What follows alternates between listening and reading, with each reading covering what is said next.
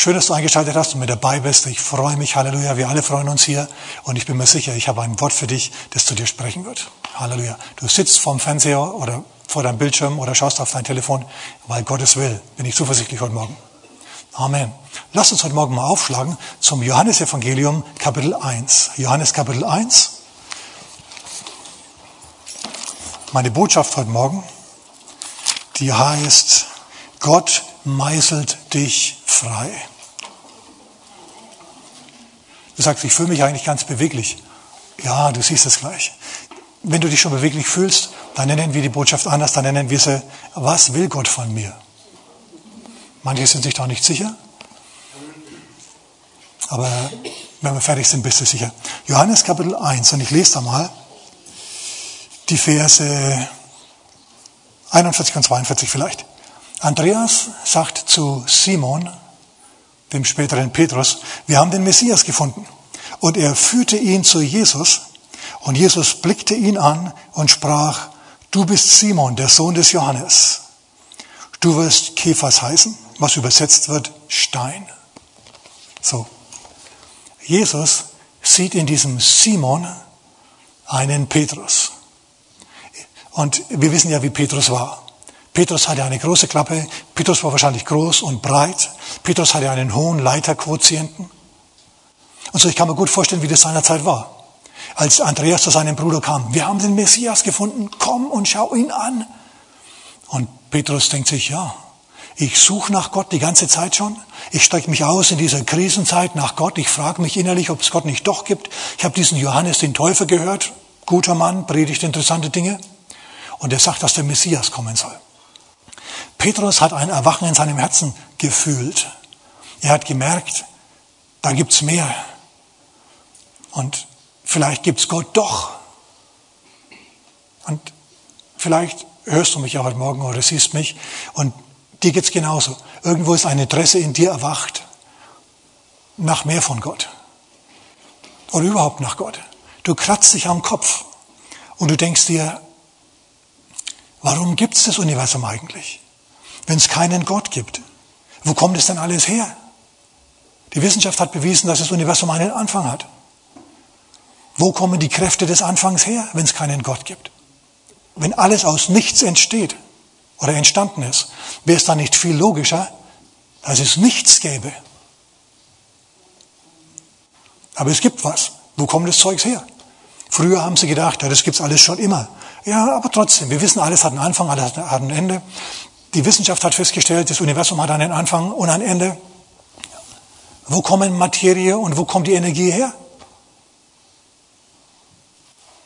Und jemand schlauer kommt dann und sagt, ja, aus dem Paralleluniversum. Okay, gut.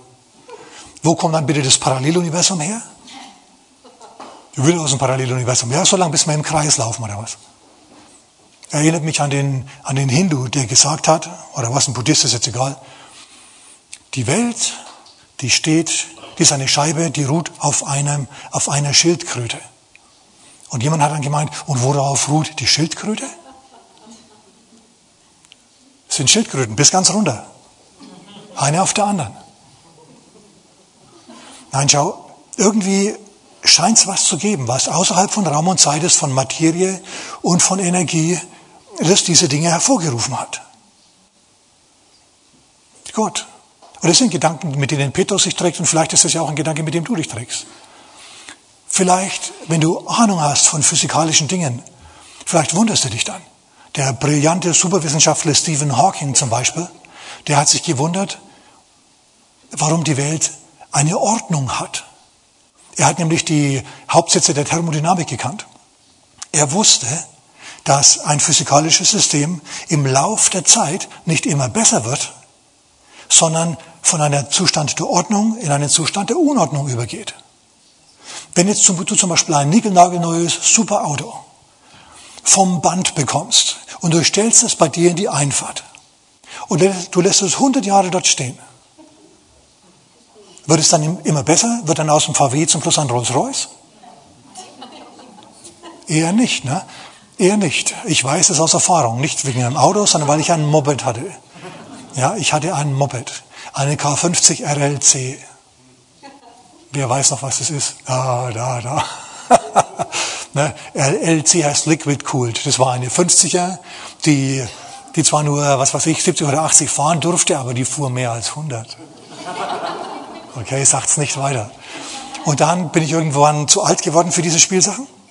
Also dieses Moped, wassergekühlt oder nicht, und habe mir ein Auto gekauft. Dann habe ich dieses Moped stehen lassen bei meinem Vater in der Garage. Und dort stand es 30 Jahre.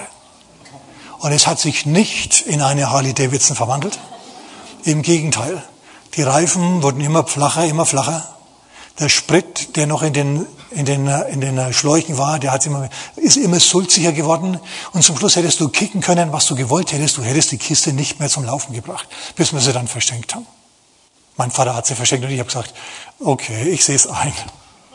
So, Stephen Hawking hat es gewusst. Die Welt geht von einem Zustand der Ordnung zu einem Zustand der Unordnung über. Und er hat sich am Kopf gekratzt und er hat sich gedacht, warum ist dann Ordnung im Universum? Warum ist es nicht in völliger Unordnung? Warum ist es nicht schon längst zerbrochen, ausgebrannt? Warum gibt es immer noch Sonnen, die, die, die, die, die, die Feuer senden, die verbrennen? Jemand hat mal gefragt, na, wo würdest du am liebsten hin, wenn du, wenn du auf dem Planeten reisen könntest? Oh, Mars. Und du? Jupiter. Und du? Ich würde auf die Sonne wollen. Und dann schauen alle die Person an und sagen, du kannst doch nicht auf die Sonne, das ist doch viel zu heiß, da verbrennt sie doch. Und die Person sagt dann, ja, man denkt, ich bin doof, ich würde natürlich in der Nacht hingehen.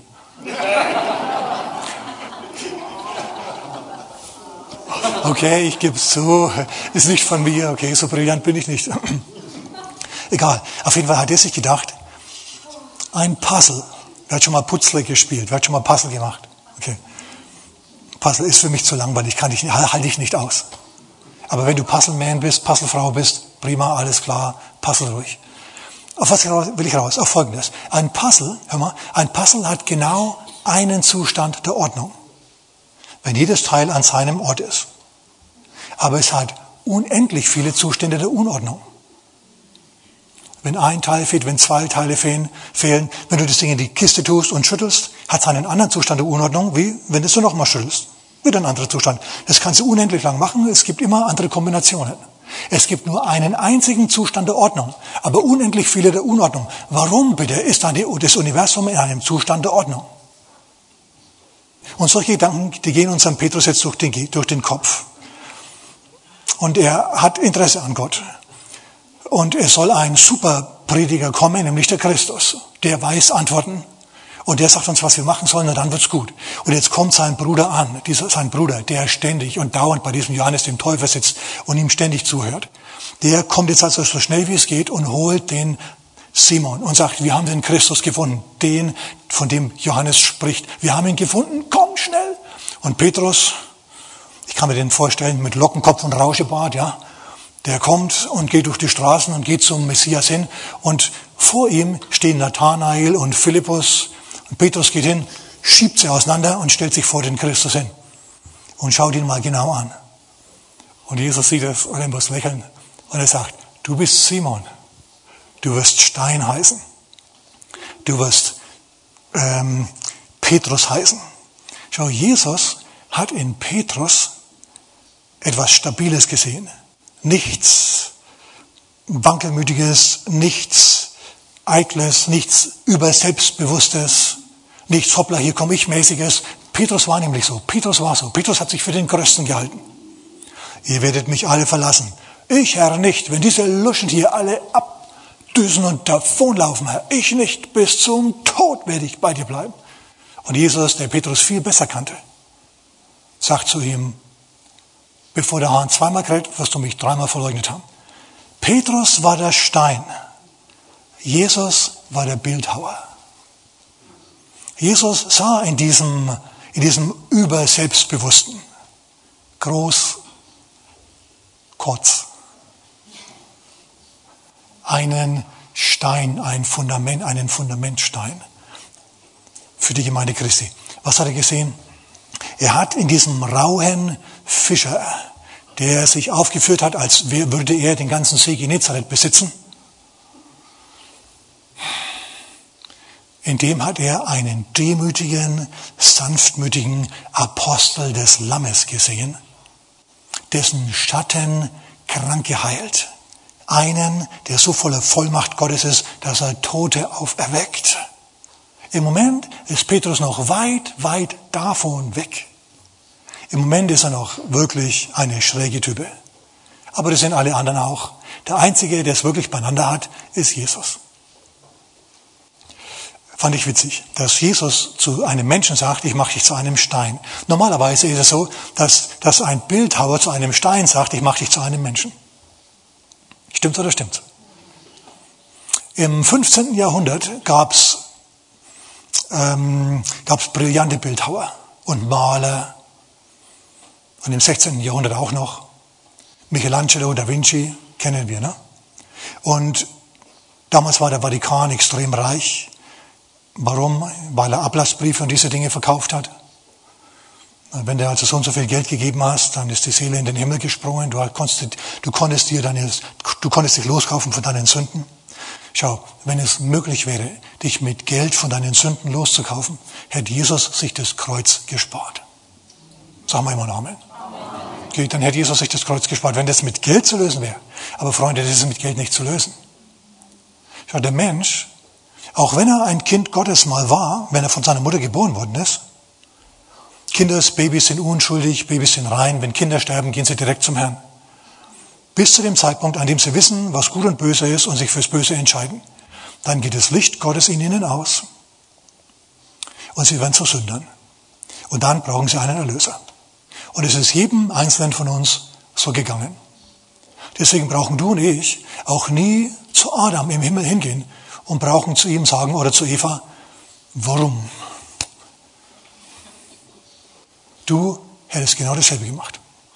Du hast genau dasselbe gemacht letztendlich. Irgendwann in deinem, in deinem Leben hast du wissentlich und willentlich gesündigt und deswegen bist auch du zu einem Kind des alten Adams geworden, bist in Sünde gefallen und das Licht Gottes ist in deinem Herzen ausgegangen. Aber Jesus ist gekommen, um dir dieses Licht wieder zurückzugeben. Dazu musste er kommen, am Kreuz sterben, durch sein Blut dich von deinen Sünden reinigen. Und wenn du dann Jesus in dein Leben einlädst, und du an ihn glaubst, dass er lebt und auferstanden ist für dich, dann passiert ein Wunder in deinem Herzen. Du wirst von neuem geboren. Das Minus in deinem Herzen verwandelt sich in ein Plus. Du bist wieder ein, ein, du bist wieder ein Kind Gottes und pass mal auf. Dann bist du vielleicht immer noch äußerlich ein Stein. Dann bist du vielleicht immer noch roh und graub, grob und hart. Dann bist du vielleicht immer noch gebunden in alle möglichen Süchte. Ob es jetzt Drogensucht ist, Alkoholsucht ist, Pornosucht ist, Klatschsucht ist, gibt's nämlich auch, Zornsucht ist, immer wenn dir was nicht passt, flippst du aus, haust irgendwas an die Wand. Der Herr sagt, in dir drinnen ist jetzt der Christus. In dir drinnen ist jetzt eine ausgeglichene Person, eine siegreiche Person, eine sanftmütige, eine demütige Person, eine Person mit Freude im Herzen, die ihre, die ihre Gebete beantwortet bekommt. Wer wäre gern so eine Person? Du bist es bereits. Jetzt muss Gott nur noch seinen Meißel über dir schwingen und diese siegreiche Person aus dir, du Holzklotz, herausmeißeln. Das macht er mit uns allen. Mit dir, mit mir, mit mir ist er immer noch nicht fertig. Nach 40 Jahren und vier Monaten ist er immer noch nicht fertig. Aber er wird auch in Zukunft nicht fertig sein. Und mit dir auch nicht. So, deswegen steht Jesus vor Petrus, vor, vor, vor Simon und sagt zu ihm, du bist Simon. Du wirst Petrus sein. Es gab seinerzeit im Vatikan einen ungefähr fünf Meter langen Granitblock aus Carrara, Carrara-Marmor. Hast du vielleicht sogar daheim. Und ähm, an dem haben sich im 15. Jahrhundert, so 1400 50, 60 schon mal, erst der eine, ein paar Jahrzehnte später der andere, Bildhauer so versucht. Die haben halbherzig an dem Stein herumgeklopft. Aber die haben sich gesagt, der hat zu viele Fehler, der hat zu viele Risse und Öffnungen, der ist einfach nicht wert, dass ich mich damit beschäftige. Und haben ihn wieder gelassen. Nach 50 Jahren kam dann ein brillanter junger Mann namens Buonarroti, der war damals 26 und hat diesen Stein gesehen. Und man hat es ihm angetragen. Willst du aus dem Stein was machen? Kannst ihn haben. Wir geben dir 400 Gulden, wenn du den behaust. Du hast zwei Jahre. Und Michelangelo Buonarroti, der sagt, gut. Dann hat er sich zurückgezogen, hat niemanden reingelassen und hat gemeißelt. Er hat gehämmert und gemeißelt und gemacht und getan und hat die erste gigantische Monumentalstatue der Hochresonanz, der Hochresonanz, ja genau, der Hochrenaissance geformt und gebildet. Und zwar David, Michelangelos David. Kennt ihr die Statue? Das ist ein David, der ausnahmsweise mal nicht den Kopf des Goliath in der Hand hat und grimmig schaut, sondern es ist ein David, der gerade davor steht, sich mit dem Goliath anzulegen. Er ist völlig konzentriert. Er hat auch die, die Schleuder, den Stein schon in der Schleuder. Er hat die Schleuder sich auf die Schulter gelegt, hat den Stein in der Hand und er sieht, er blickt völlig intensiv, völlig konzentriert, intensiv gefasst, königlich, als Sieger, erfüllt mit dem Geist des Glaubens, innerlich auf diesen Goliath. So ist es kurz bevor er schleudert. Es ist ein hochinteressanter Gesichtsausdruck, müssen wir mal anschauen. Michelangelo hat diesen Stein gesehen und hat sich gedacht, ich sehe in dir einen David. Und zwar keinen Standard-David, der schon gesiegt hat, sondern den entschlossenen David, der gerade dabei ist zu siegen. Der schon weiß, er wird siegen, der, dessen Kräfte gebündelt sind. Das muss er erst mal ausdrücken können. Die Adern auf der Hand sieht man, weil die vor Kraft und Spannung gefüllt sind und beben. All diese Dinge strahlt diese Statue aus. Finde ich gut. Schau, der Herr sieht auch einen Sieger in dir. Und jetzt meißelt er an dir herum, so wie er an, an, äh, an Simon herumgemeißelt hat. Er wusste, er muss an Simon noch ein wenig arbeiten. Jetzt ist Simon nicht in der Lage, ein Fundamentalstein der Gemeinde Christi zu sein. Er ist noch nicht belastbar. Wenn er zu viel Druck bekommt, läuft er davon, wie übrigens alle anderen Jünger auch. Er ist noch nicht genug belastbar. Der Stein ist noch nicht so hart, dass er belastbar wäre. Seine Überzeugungen sind noch nicht so hart. Sein Glaube ist noch nicht so stark, dass er weiß, egal was das Leben mir für, für Schwierigkeiten hinzu, äh, äh, in die Hand wirft oder womit mich das Leben bewirft. Ich weiß, dass ich siegen werde. Im Moment ist es noch nicht so. Im Moment tendiert er noch dazu, davon zu laufen, wenn es hart wird. Wenn du noch davonläufst, wenn es hart wird, bist du noch nicht fertig. Der Herr wird dich wieder in eine Situation bringen, in der du wieder die Gelegenheit hast, davon zu laufen. Ja, oh, nein, warum? Weil er will, dass du belastbar bist. Schau, was der Herr zum Schluss von dir möchte oder für dich möchte, ist Folgendes. Er möchte, dass du Ruhe hast vor allen deinen Feinden auch den größeren und stärkeren Feinden. Warum? Warum geben die Ruhe? Weil sie wissen, wenn sie sich mit dir anlegen, dann sind sie verratzt. Keine Waffe, die wider dich geschmiedet ist, wird es gelingen. Aber das gilt nicht für jeden, sondern es gilt nur für Leute, die mit dem Herrn gegangen sind und sich haben ausmeißeln lassen aus ihrer Fleischlichkeit heraus, aus ihrem Stein. Im Moment kann es sein, dass noch alles Mögliche auf dir drauf liegt. Kleinmütigkeit, Verzagtheit, Angst, Glaubenslosigkeit, Habsucht, Lust, Gier, alle diese Dinge. Und der Herr setzt da an und, und meißelt an dir herum. Er macht es nicht, um dir das Leben zu verderben und den Spaß zu verderben, sondern er macht es, um dir mehr Spaß im Leben zu geben, dich belastbarer zu machen, dir mehr Freude zu geben, um den inneren Petrus aus dem Simon herauszulassen. Petrus hat gebetet und, und nicht nur Kranke sind geheilt worden, sondern Tote sind auferweckt worden. Warum? Weil Petrus sich dieser Universität Christi nicht verschlossen hat. Schau, wann immer das Leben dir ein Problem zuwirft, sieh das als eine Prüfung an, sieh das als eine, eine, eine Stufe an, die Gott dir gibt, dass du dich bewährst. Wenn du dich bewährt hast, bringt er dich auf einen neuen Level. Du hast größere Zuversicht, größeren Frieden, größere Freude, weniger Sachen machen dir was aus. Du gefällst Gott besser, du merkst es auch. Und deine Gebete werden leichter erhört. Warum? Weil du mehr Glauben hast. Du bist dann zuversichtlicher. Schon bei Petrus war es so, Petrus wurde zum Schluss so, so fest, so zuversichtlich dass er in der Lage war, in Rom ans Kreuz zu gehen für Jesus und es hat ihm nicht weiter was ausgemacht. Er hat sogar gesagt, ganz zum Schluss, kreuzigt mich nicht wie meinen, wie meinen Herrn, das bin ich nicht wert. Da haben sie gesagt, gut, dann kreuzigen wir dich eben auf dem Kopf stehend. Und er hat es, er hat es ausgehalten. Das hat ihm, Leute, das hat ihm nichts ausgemacht. Er war souverän. Das hat die Römer so schockiert. Das hat die Römer so geschockt, dass sie bis zum heutigen Tag christlich sind. Nicht immer fromm, aber zumindest christlich. Die haben Petrus und das Zeugnis der frühen Christen, der belastbaren Christen, der Christusähnlichen Christen nie mehr vergessen. Das ist gut. So, denk dran. Wenn der Herr dir, wenn der Herr das zulässt, dass du mit bestimmten Problemen konfrontiert bist, dann wisse, das ist nichts weiter als eine menschliche Versuchung. Und der Herr gibt dir mit der Versuchung auch den Ausweg. Er gibt dir die Weisheit, wie du die Sache löst. Wie ist Jesus bei Petrus vorgegangen? Er hat Petrus viel Freiheit gelassen. Aber wenn Petrus es gebraucht hat, hat Jesus dem Petrus widerstanden, hat ihm gesagt, so nicht, Freundchen. Ich habe es schon erwähnt. Jesus sagt, ich muss ans Kreuz. Und Petrus sagt, das wird dir keinesfalls widerfahren. Wer denkst du, dass du bist? Der Messias vielleicht? Und Jesus sagt, geh hinter mich, Satan.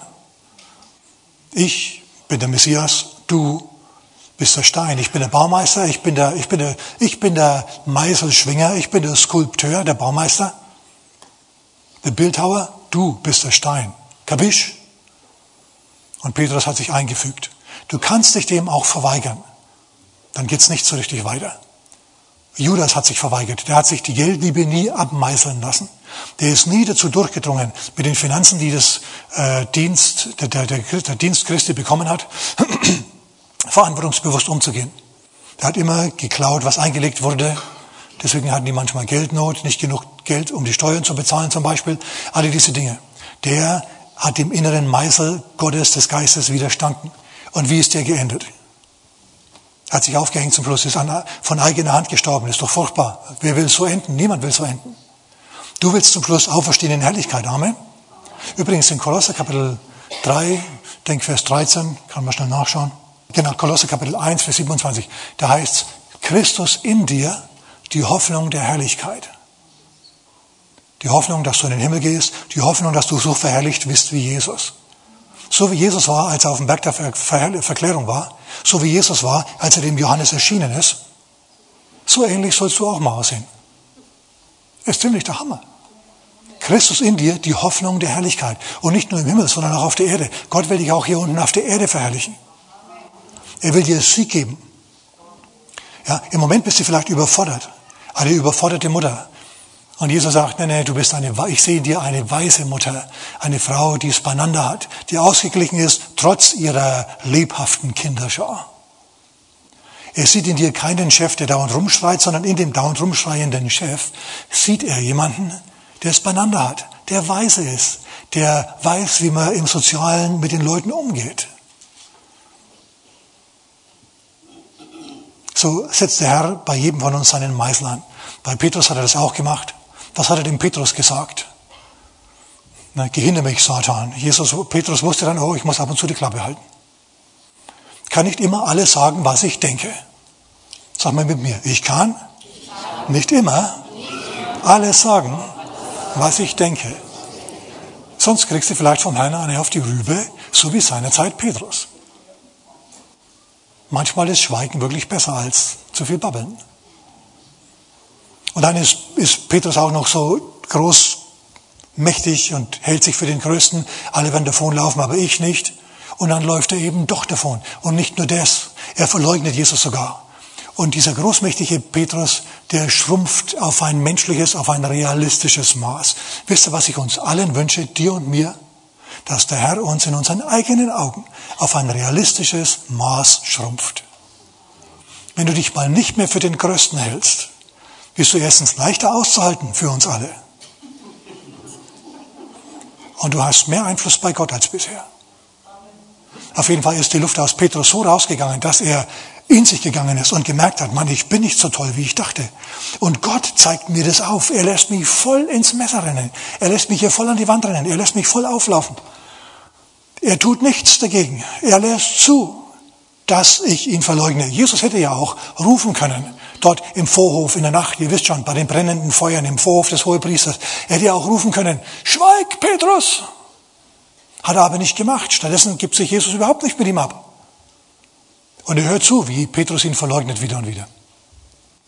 Bis Petrus so klein ist vor sich selber und bitterlich weint. Dann ist er endlich nüchtern im Blick auf sich selber. Und wenige Tage später, 40, 50 Tage später, 60 Tage später, ist es so, dass dieser selbe Petrus, der plötzlich aufs menschliche Maß geschrumpft ist, in der Stadt Jerusalem umhergeht und sein Schatten, meine Damen und Herren, fällt auf die Kranken und heilt sie. Und als er umherzieht und auf Tote trifft, wie zum Beispiel die Tabea, die weckt er von den Toten auf. Er betet und weckt sie von den Toten auf. Jetzt plötzlich ist er ein vollkommen anderer Mensch. Jetzt ist er nicht mehr der Hoppler, hier komme ich und bewundert gefälligst alle mich. Petrus, statt wenn Petrus in einen Raum kam, dann hat er sich so gegeben, dass alle Blicke auf ihm geruht haben. Und jetzt, im ausgemeißelten Zustand, benimmt er sich so, dass alle Blicke auf Jesus schauen und nicht mehr auf ihn. Das ist gut. Okay, lass mir noch zu jemandem anderem auch gehen. Seid ihr noch dabei? Schau, Josef zum Beispiel. Josef im ersten Mose, der war auch so ein Stinker. Er war das Lieblingskind seines Vaters. Lieblingskind, wer kennt Lieblingskinder? Lieblingskinder. Ich weiß es von meinen Eltern und, und, und uns. Ich habe noch zwei Geschwister. Während meine Eltern immer dabei waren, mich zu erziehen, haben meine Geschwister genau das gemacht, was ich nicht machen sollte und sind damit durchgekommen weil sie beschäftigt waren mit mir. Und meine Schwester, also die jüngste, die war das Lieblingskind. Und wenn ich zu meiner Mutter gesagt habe, dieses Lieblingskind, hat meine Mutter nichts anderes gesagt als, stimmt doch gar nicht, nein, nein. Aber jeder, jeder hat gewusst, sie ist das Lieblingskind. Vor allem einer hat es genau gewusst, dass, dass sie das Lieblingskind ist. Okay? Schau, Lieblingskinder sind nervig. Also und ich habe ein gutes Verhältnis zu meiner Schwester. Ihr müsst jetzt da nichts extrapolieren und denken und ableiten davon, ja, von dem, was ich jetzt gesagt habe. Nein, preis dem Herrn Gott segne sie. Nur damals ja, war so, dass Lieblingskinder, und ich habe noch einige andere gekannt, in der Nachbarschaft und in der Klasse und überhaupt, die sind nervig. Die nehmen sich extra Würste raus und kommen damit durch. Darf ich? Zu dir sagen sie, nein. Zu dem sagen, also gut, Liebling, soll ich dir helfen? Du denkst, das kann ja wohl nicht wahr sein, ja? Die Nerven, die laufen herum wie seinerzeit Josef im, im, äh, im bunten Rock. Du steckst im grauen Sack und der läuft im bunten Rock herum. Ne? Und Josef hier rauf, Josef runter, Josef hin, Josef her. Wenn Josef zur Tür reinkommt, ja, dann leuchten die Augen des Vaters und deine Augen, die leuchten nicht. Und Josef wusste das. Und Josef hat sich entsprechend unmöglich benommen. Ich habe die Haare so schön. Und was sagt ihr zu meinen neuen Klamotten? Der dritte neue bunte Rock in einem Monat. Oh, Vater. Wir wissen wenigstens, was der Vater mit dem Geld macht, das wir verdienen. Weil er, der Herr Josef, der muss ja nichts tun. Der sitzt die ganze Zeit daheim und, und unterhält sich mit dem Vater. Und so sind sie also sauer. Und Josef ist wirklich ein Stinker, muss man sagen als er mal träumt, schau, er weiß, er ist begabter als alle seine Brüder. Sein Vater liebt ihn mehr, weil er von der Frau abstammt, die der Vater geliebt hat. Und ein bisschen aussieht wie die Mutter. Und der Sohn den Vater an die tote Mutter erinnert. Er weiß, er hat einen Stein im Brett. Ach was, einen ganzen, einen ganzen Steinbruch hat er im Brett beim Vater. Er kann sich rausnehmen, was er will. Und das spüren die anderen ständig. Und Josef ist auch nicht weise. Er wusste, er ist begabter als alle anderen und er hat auch einen Draht zu Gott. Und Gott gibt ihm Träume. Und du kannst nicht allen deine Träume mitteilen. Josef ist so doof und sagt, ich habe geträumt. Und alle sagen, also gut, sag schon. Der Vater sagt, Bubi, was war's denn? Und, und er erzählt ihnen, ich stand da als eine Garbe und eure Garben, die haben sich von meiner Garbe verneigt. Und Mama und Papa auch. Und es war nicht als Einzige. Ich habe nochmal geträumt. Sonne, Mond und Sterne haben geleuchtet und gefunkelt. Und mein Stern, der hat ganz besonders laut gefunkelt. Und alle Sterne haben sich vor mir verbeugt. Papa und Mama auch. Ist das nicht ein schöner Traum? Ist es eine wunderbare Zukunft, die auf uns zukommt? Und so strahlt dieser Josef die an und er kapiert nicht. Er, er, hallo?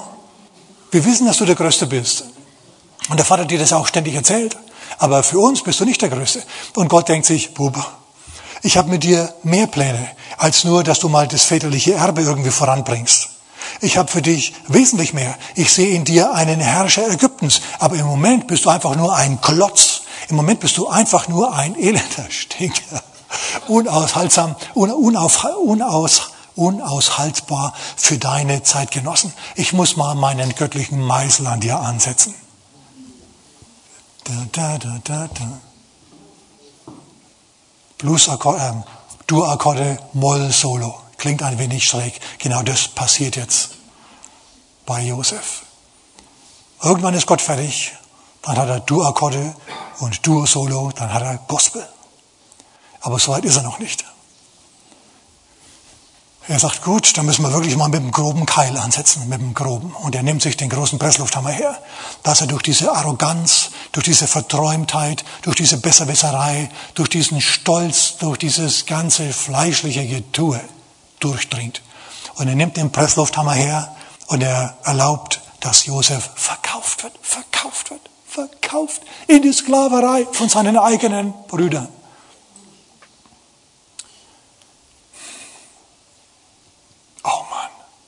Aber Gott macht da weiter und das Wunderbare ist, das was Josef zu einem Zeugnis für uns macht, zu einem Beispiel für uns macht, ist das, Josef verweigert sich diesem, dieser groben Behandlung nicht. Oh ja, er weint, so wie du vielleicht auch weinst. Oh ja, er leidet. Er sitzt in der Dunkelheit. Er sitzt in der Dunkelheit und er weint und er fleht sie an, bringt mich nicht um. Was soll denn der Papa denken? Ich bin doch sein Einzig, ich bin doch sein Liebling, denkt an den Papa. Und die verdrehen die Augen und dann verkaufen wir sie ihnen in die Sklaverei. Gott bringt jetzt eine Gruppe von Menschen, den Vater, der ihn bejaht hat, rauf und runter und hin und her, der ihm gute Gefühle gegeben hat die ganze Zeit, den tut er aus seinem Leben weg. Und er bringt einen neuen Satz Menschen in sein Leben hinein. Weißt du, dass Gott das durchaus macht? Manchmal nimmt er Leute aus deinem Leben weg. Er sagt, Du brauchst die nicht mehr und die brauchen dich nicht mehr. Und dann bringt er neue Leute in dein Leben hinein. Und die lässt er dann da für eine Zeit oder vielleicht für immer. Manche für immer, manche für eine Zeit. So, er hat jetzt also diese ständige Bejahung in Form von seinem Vater weg. Und er hat jetzt einen, einen härteren, einen rigoroseren Chef gegeben, der nicht mehr so freundlich war, der dem Josef gesagt hat, was er machen soll und von dem verlangt hat, das auch zu tun der Rechenschaft von ihm gefordert hat. Denn jetzt war er plötzlich nicht mehr der Größte. Jetzt musste er beweisen, dass er der Größte ist. Josef war jetzt in einer ungemütlichen Arbeitssituation als Sklave unter anderen Sklaven. Und er hatte eine Kollegin, die wirklich schwierig war. Wir wissen nicht ihren Namen, aber wir wissen ihre Position. Es war die Frau von Potiphar. Und weil Josef gut aussehend war, und einen guten Spirit hatte, eine gute Ausstrahlung hatte, gute Vibrations verbreitet hat, einen Geist des Glaubens hatte. Deswegen hat sie ihn gemocht, wie alle anderen auch. So, das ist das Gute an Josef gewesen, dass er sich der Behandlung nicht entzogen hat, sondern gesagt hat, gut, Gott hat mir einen Traum gegeben, dass Sonne, Mond und Sterne sich vor mir, vor meinem Stand verbeugen müssen. Es wird so sein, bei Gott, es wird so sein. Ich mache jetzt einfach das Beste aus der Situation, in der ich bin.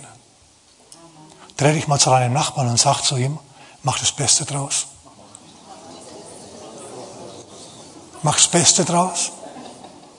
Egal, wo du dich findest. Josef war in einer Situation, in der er nicht sein wollte, als Sklave. Du bist immerhin kein Sklave. Mach das Beste draus. Josef hätte, schau, Josef hätte auch so reagieren können. Er hätte sagen können, gut, bin jetzt Sklave. Ich mache nur Dienst nach Vorschrift. Ich komme um acht und um fünf fällt mir der Stift aus der Hand. Und dann gehe ich. Hätte er machen können, hat er aber nicht gemacht. Er hat sich der Behandlung nicht verweigert. Ich weiß nicht, ob euch das bewusst ist, wie wichtig das ist. Er hat gesagt, gut, das ist jetzt die Situation, in der ich mich befinde. Ich mache jetzt was draus. Und Gott muss dann eben dafür sorgen, dass er mich befördert. Im Moment bin ich kein Herrscher und auch nicht unterwegs, ein Herrscher zu sein. Im Moment bin ich einfach ein Sklave. Aber ich bin ja noch jung. Ich mache einfach was draus. Sag mal nochmal mit mir. Ich mach was draus. Und so bewährt er sich. Und Gott klopft weiter an ihm herum. Ist, ist äh, Josef vertrauenswürdig? Ist Josef belastbar? Ist er. Das hat er jetzt schon gesehen. Er ist belastbar. Aber ist er auch vertrauenswürdig? Ist er denn des Vertrauens des, des, des Potiphars, seines Chefs, würdig? Oder tut er Güter veruntreuen? Oder was macht er? Gott prüft ihn hier. Und die Kollegin kommt, ihr wisst schon, diese unkollegiale Kollegin, die Frau von Potiphar, und sagt zu ihm, hey Josef, Chef ist weg und du bist doch jetzt der Chef über alles, du bist doch jetzt Abteilungsleiter. Du kannst doch jetzt machen, was du willst, du kannst doch alle mal rausschicken. Josef, willst du mir beim Baden zuschauen? Ich habe doch so einen neuen Bikini. Jesus weiß natürlich ganz genau, was er geklingelt hat, was die Stunde geschlagen hat. Und jetzt kommt es darauf an. Bewährt er sich? Ist er vertrauenswürdig? Fasst er die Güter seines Chefs an oder würde er das nicht tun? Schau, jetzt hängt seine Zukunft in der Balance, in der Waage. Wenn er jetzt hier nämlich scheitert, dann wird jemand anders den Herrscher Ägyptens machen müssen, aber nicht mehr Josef. Denn Gott braucht für diese Aufgabe eine absolut vertrauenswürdige Person. Und die, hast du vielleicht schon gemerkt, die wachsen nicht auf Bäumen, die gibt's nicht wie Sand am Meer. So sagt er Nein zu ihr. Und als sie ihm dann eine Szene macht und ihn und ihn verleumdet und ihn anklagt, als diese Kollegin ihn anklagt. Er wollte was von mir, dabei hat es überhaupt nicht gestimmt, sie wollte was von ihm. Wandert er ins Gefängnis und was macht er im Gefängnis? Er macht wieder das Beste draus. Er sagt, okay gut, wenn das notwendig ist, dann muss ich da halt auch noch durch. Sein Wille geschehe, nicht meiner. So Gott hat hier wirklich an ihm rumgemeißelt. Wird er sich auch in einer wirklich, wirklich schmutzigen, schwierigen, kriminellen Umgebung bewähren, unter lauter Knackis, unter Mördern und so Leuten, würde sich da auch noch bewähren. Er hat sich bewährt. So selbst, dass man ihn zum Chef des, des äh, Gefängnisses gemacht hat, einen Gefangenen zum Chef gemacht hat. Und dann ging es ruckzuck. Als Gott gemerkt hat, der passt, der hat wirklich alle Prüfungen bestanden, hat Gott ihn befördert. Eines Tages lässt ihn der Pharao rufen. Und er kommt aus dem Gefängnis raus. Er frisiert sich neu, er zieht sich saubere Klamotten an, dann steht er vor dem Pharao. Pharao präsentiert ihm ein Problem und Josef, aufgrund seiner Begabung, seines Organisationstalents, sagt ihnen, den Herrschern der damaligen Welt, dem König von Ägypten, dem Pharao und seinen Führern, Leitern, hohen Beamten, Generälen, denen sagt er, was sie machen sollen. Normalerweise sagen sie, danke für den Rat, weg mit dir. Wir denken jetzt selber nach. Nicht so bei Josef. Josef hatte so einen Geist des Glaubens. Er strahlte so viel Vertrauenswürdigkeit aus. Er hat so viel Glauben und so viel Zuversicht, so viel Leiterquotient ausgestrahlt, dass der größte Leiter im ganzen Königreich gesagt hat, hey, der ist besser als ich. Du musst ein ziemlich sicherer Leiter sein, um einen fähigeren Leiter an deinen Platz zu lassen und, und dem Raum zu geben. Die meisten packen das nicht. Die meisten, wenn sie einen Mitarbeiter haben, der besser ist als sie, schmeißen den raus, so wie Saul den David. Verfolgen ihn vielleicht sogar noch. Aber der Pharao nicht. So Pharao war durchaus eine, eine Kapazität, muss man ihm lassen. Der Pharao war kein Idiot. Zumindest dieser nicht. Der sagt, Josef, wir erkennen anhand, anhand äh, dessen, wie du vorträgst, und was du sagst, die Qualität deiner Gedanken, deine, dein persönliches Wirken auf uns, du inspirierst uns. Es ist nicht einmal wichtig, dass du kein, dass du kein Ägypter bist, dass du ein Ausländer bist. Macht uns gar nichts. Wir erkennen das an. Du bist einfach der Beste. Willst du die Leitung übernehmen? Und in null nichts hat Josef einen erfüllten Traum. Die Sterne, Sonne, Mond beugen sich vor ihm. Finde ich hammergut. Die ganze Welt beugt sich vor ihm und er rettet Ägypten, er rettet seine Familie und er ist bis zum heutigen Tag ein Vorbild für uns. Er war ein, er war ein verwöhnter, ein verwöhnter, ekelhafter Lieblingssohn. Und Gott hat, hat an ihm dran gearbeitet, hat ihn durch so manches Tal hindurchgezerrt, hat ihm den harten Meißel, an ihm den harten Meißel angesetzt und hat ihn frei gemeißelt, bis er zum Schluss so geleuchtet hat wie Michelangelos David. Voller Entschlossenheit, voller männlich herber Kraft, ja, stand er da und hat die Welt gerettet. Finde ich super gut. Ich könnte jetzt weiterreden über David und über die anderen Jünger Christi. Wir halten vielleicht noch fest. Saul hatte das Potenzial, Judas hatte Potenzial, Mitarbeiter von Paulus hatten das Potenzial, aber die haben sich dem verweigert. Und du hast das Potenzial. Gott sieht Potenzial in dir. Aber um hier siegreich zu sein, um hier durchzudringen, wie David, der sich ja dem Meißel Gottes auch nicht verschlossen hat. Gott hat in dem Hirtenjungen von seiner Familie abgelehnt, einen König gesehen. Und er hat an ihm herumgemeißelt, bis er zum Schluss ein König war. Es hat seine Zeit gedauert. Aber wenn du dann mal nachliest, dann heißt im zweiten Samuel Kapitel 7 irgendwo, und Gott gab ihm Ruhe von allen seinen Feinden. Wer hätte auch gern Ruhe von allen seinen Feinden nochmal? Gut, dann verschließ dich diesem Meißel Gottes nicht. Bejahe die Aufgaben, die Gott für dich hat. Auch wenn sie unangenehm sind. Auch wenn du fühlst wie Jesus in Gethsemane. Und sagst, Herr, diese Kinder rauben mir den letzten Nerv. Diese Frau, dieser Mann, ja, die sind so schwierig, so kompliziert, so humorlos, so trocken, Herr, so streng die ganze Zeit. Herr, ich schalte schon im Fernsehen um, wenn die zur Tür reinkommen, damit sie nicht wieder motzen, weil ich Fußball schaue. Du, es kann sein, dass du mit einer schwierigen Kollegin, die dich wird, auf der Arbeit zu tun hast. Oder mit einem überforderten Chef. Was magst du in der Situation? Du kannst nicht einfach raus. Du sollst dich bewähren in dieser Situation. Du sagst also, Herr, ich empfange diese Aufgabe aus deiner Hand. Aber Herr, ich bekenne gleichzeitig, dass ich unbedingt, unbedingt deine, deine Wirkung des Heiligen Geistes brauche, deine Gnade brauche. Hilf mir, hilf mir, Herr. Aber ich akzeptiere diese schwierige Aufgabe. Und jetzt erwarte ich von dir, bei Gott, ich erwarte, dass du mir hilfst. Und dann wird es passieren. Du wirst sehen, dass es funktioniert. Dass Gott mit dir ist und dich durchträgt. Und du belastbarer wirst, freudiger wirst. Und du zum Schluss in einer Position bist, in der keiner mehr Lust hat, sich mit dir anzulegen, weil sie wissen, du gewinnst eh. Amen. Lass uns beten miteinander. Das Wichtigste ist natürlich, dass du Jesus in dein Leben einlädst. Ansonsten gibt es für dich keinen Sieg. Ansonsten steckt in dir kein Christus, der hier befreit werden muss. Lade ihn erstmal in dich hinein ein. Und lass uns einmal miteinander beten. Sag einfach mit mir, Herr Jesus, komm in mein Leben. Vergib mir meine Sünden. Mach mich neu. Herr, gib mir eine Zukunft. Ich will dir nachfolgen. Gib mir die Kraft dazu, Herr. Und ich danke dir.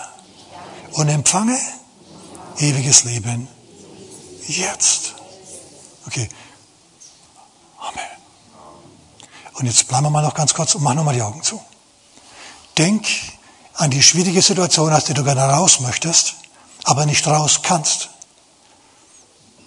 Gegenüber der du sogar ein Ressentiment hast, die dich direkt zynisch macht, diese Situation, aus der du nicht rauskommst.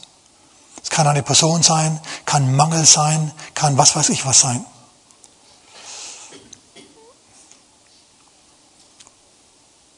Entscheide dich jetzt hier und heute Morgen dafür, diese schwierige Aufgabe anzunehmen aus Gottes Hand. Akzeptiere den Meißel, der meist nur so lang, bis das Stück, das weggehen muss, weg ist. Und dann geht's wieder anders weiter. Du weißt genau, was es ist. Der Herr ist jetzt nämlich hier mit seiner, durch seinen Geist und mit seiner Gnade, um dir die notwendige Gnade für die Aufgabe zu geben. Ist aber wichtig, dass du sie bejahst. Deswegen lass uns nochmal beten. Sag mit mir, Herr, ich sage Ja zu meiner Aufgabe und empfange deine Gnade jetzt. Danke für deine Engel, Herr, die mich umgeben und jetzt schon im Hintergrund wirken und eine Lösung herbeiführen. Einen Triumph für den Christus in mir. Amen. Okay, hallelujah.